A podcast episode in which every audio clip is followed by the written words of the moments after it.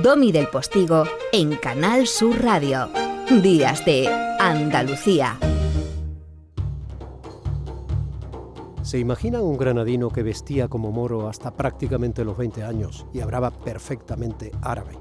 ¿Se imaginan que ese granadino en un momento determinado asume una responsabilidad militar e histórica impresionante y acaba en la otra punta del mundo?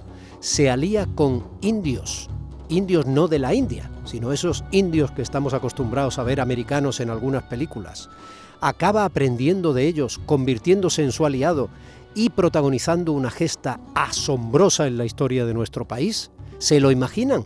Pues no se lo imaginen. Se lo va a contar doña Elvira Roca. Historia, ni blanca ni negra.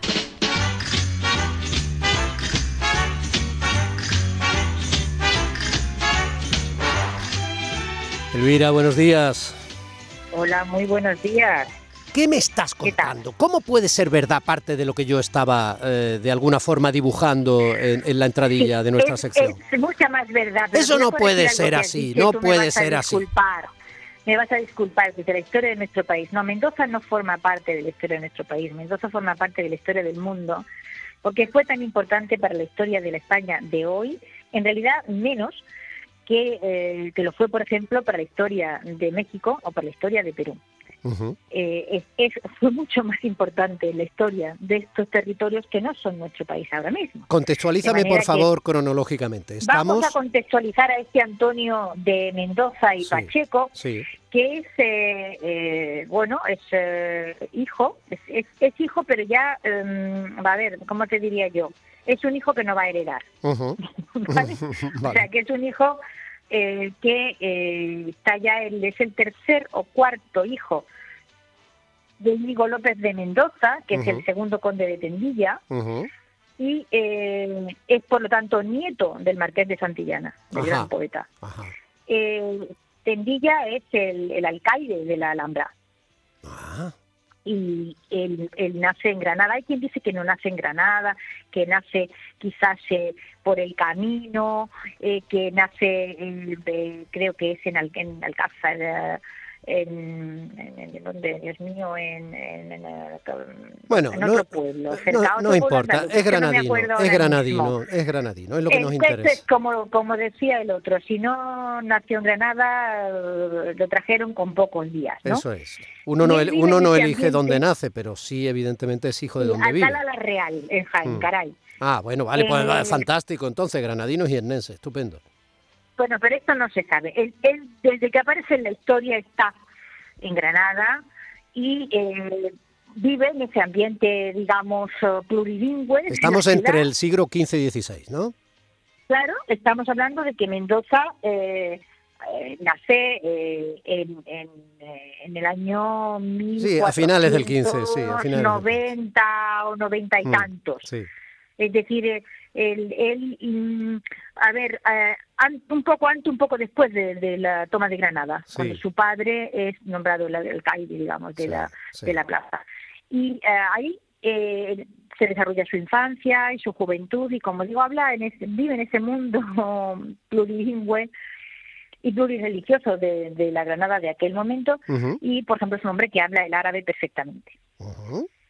Eh, que admiraba perfectamente y que otros y como otros jóvenes castellanos de su tiempo pues gusta vestir a la morisca, lo que se llamaba el vestido a la morisca, hasta el punto de que, bueno, él ya tiene como 17 o 18 años y no, no ha estado nunca en Castilla, ni ha vestido nunca como un cristiano.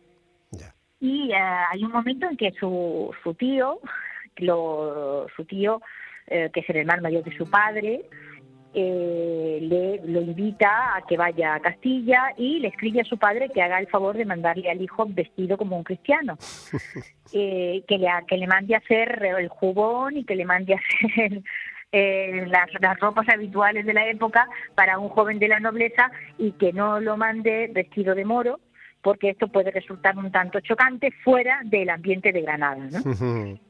Pero en Granada no chocaba en absoluto, ¿no? La primera la primera acción, digamos, a las que en la que él destaca eh, tiene que ver con, eh, con la guerra de las comunidades. Él participa En, sí, lo que se llamó los comuneros, ¿no?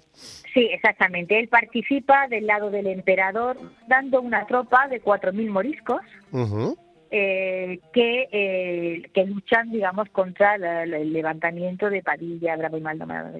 Mm. Y, pero él ha conocido al emperador antes. Él, ha conocido al emperador en, cuando este hace su viaje de novios y se casa con la bellísima y maravillosa Isabel de Portugal, que aquí contamos los, las anécdotas, los cotillos estupendos de aquel matrimonio de fulminante amor, tan fulminante que decidieron no esperar al día siguiente, que era la fecha de la boda, varios días, y, casarse aquella misma tarde para consumar el matrimonio aquella noche, porque eran unas urgencias amorosas tremendas. Bueno, eh, después hacen un viaje de novios y van a, a la Alhambra, evidentemente, y ahí es donde el emperador se fija en este Mendoza.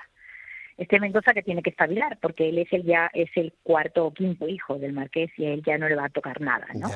Entonces entra al servicio del emperador y como diplomático, como militar, recorre Europa durante varias décadas, es un políglota consumado, es un hombre que habla varias lenguas, y eh, eh, cuando se plantea que ya es absolutamente imprescindible por el orden en el, en el virreinato de la Nueva España porque bueno, la, la conquista la están haciendo, digamos, lo entre comillas, particulares, eh, y entonces es eh, de todo punto imprescindible que eh, la autoridad real se haga allí presente y que empiecen a, a existir tribunales de justicia y a existir un sistema, digamos, de Estado que es por lo que él acaba en México, en Perú, etcétera. Y es por lo que él es enviado a mm. organizar el primer virreinato que tiene España fuera de Europa. Ya.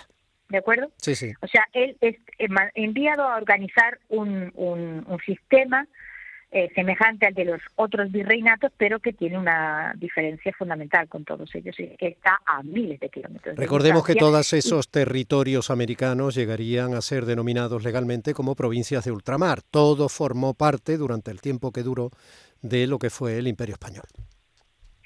Efectivamente, el virreinato comienza su construcción a partir de la llegada de Mendoza. Él tiene no pocas dificultades para eh, que, bueno, hombres como Cortés y otros que son los primeros que han llegado allí y que realmente eh, consideran que ellos deberían tener más prerrogativas o más influencia o más poder del que tiene, se someten a la autoridad de la corona.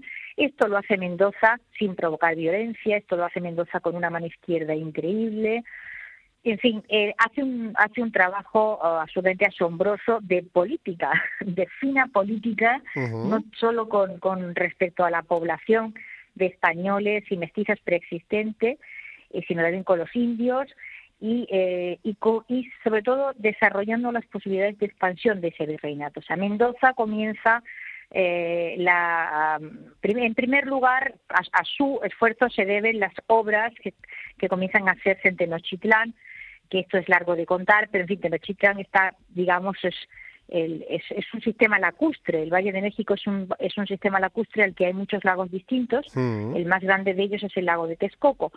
Pero todos los lagos están conectados entre sí de tal forma que cuando se producen deshielos y subidas de agua, lo que afecta a uno de los lagos afecta a los demás. Y esto significa que, que había inundaciones periódicas, y eh, se comienza con él un, programa que luego una y otra vez dará lugar a, más obras porque es muy muy complejo. Historias maravillosas de la ingeniería que tienen también que tuvieron detrás los españoles eh, también. Pero bueno, pues háblame de la relación de los indios y lo que fue aquella batalla fundamental. Bueno, realmente no te puedo hablar de una batalla, te puedo hablar de expediciones. te hmm, puedo hablar que con, con Mendoza comienza el movimiento de expansión hacia lo que los aztecas llamaban territorio chichimeca, que era un territorio al norte y al oriente. O sea, chichimeca no significa nada en realidad.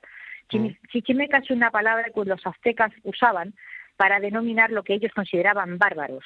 Es decir, eh, indios, tribus de gente nómada o seminómada que cada cierto tiempo incursionaban hacia la zona de Mesoamérica donde había poblaciones sedentarias con ciudades más civilizadas con agricultura, etcétera, y cada cierto tiempo había que contenerlos porque si no eh, eh, ponían en peligro eh, estas poblaciones. ¿no? Claro, lo que rompe la simplificación histórica que durante tantos años, incluso en la enseñanza se ha dado, de que parece que cuando hablábamos de los indígenas en determinados lugares, los mayas, los aztecas, etcétera, pues, pues todos eran más o menos... Eh, no, sí, que todos los indios son el mismo indio. Son el mismo indio, una masa homogénea y que ellos no tenían, claro, sus interrelaciones, sus batallas, sus enemistades, etcétera, cosa que luego... No, eso forma parte de la visión eurocéntrica y, absolutamente racista del hombre blanco. Totalmente, totalmente. Eh, totalmente. Entonces, los españoles heredan de los aztecas las guerras chichimecas. Las guerras chichimecas era un clásico de los aztecas, que cada X tiempo había que hacer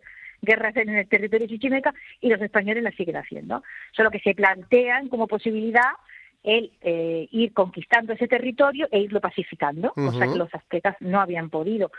Y lo van consiguiendo por el sistema de alianzas, es decir, eh, comienza pues el, las grandes alianzas de los de los determinados. Había comenzado Cortés con ese mm, con sus grandes alianzas con totonacas, tlaxcaltecas, purépechas, etcétera. Pero ¿cómo te sabes todo eso de memoria? Hijo, porque porque una estudia, sino ¿qué hago yo en la vida? Pero Dios mío, ya, pero hay pero hay una capacidad mnemotécnica determinada. Yo también estudio, si me lo permites, humildemente, menos que tú, pero no, pero luego tengo que ir acudiendo de nuevo a la fuente. Yo no me acuerdo de esa manera, de tantísimos conceptos, tantas palabras, tantos eh, totolmecas, chichimecas, tultultucas. Es que no, llego, no llego, o sea, me siento completamente anonadado. Entonces, no te anonades, bueno, que no es pues nuestro tiempo a, contar toda la historia. Me anonado y además me anoahogo. Entonces, bueno, definitivamente mm, se produce esa unión que me parece interesantísimo de Mendoza con los indios. Sí, sí, esto es, muy, esto es muy, muy importante y va a resultar fundamental en la historia de México. ¿Por qué? porque en esa, en esa avanzadilla que comienza a desplazarse eh, de, los españoles con sus aliados indios y mestizos, etcétera, etcétera, hacia ese territorio, en un momento dado, más adelante, se va a producir eh, el descubrimiento de las minas de Zacatecas.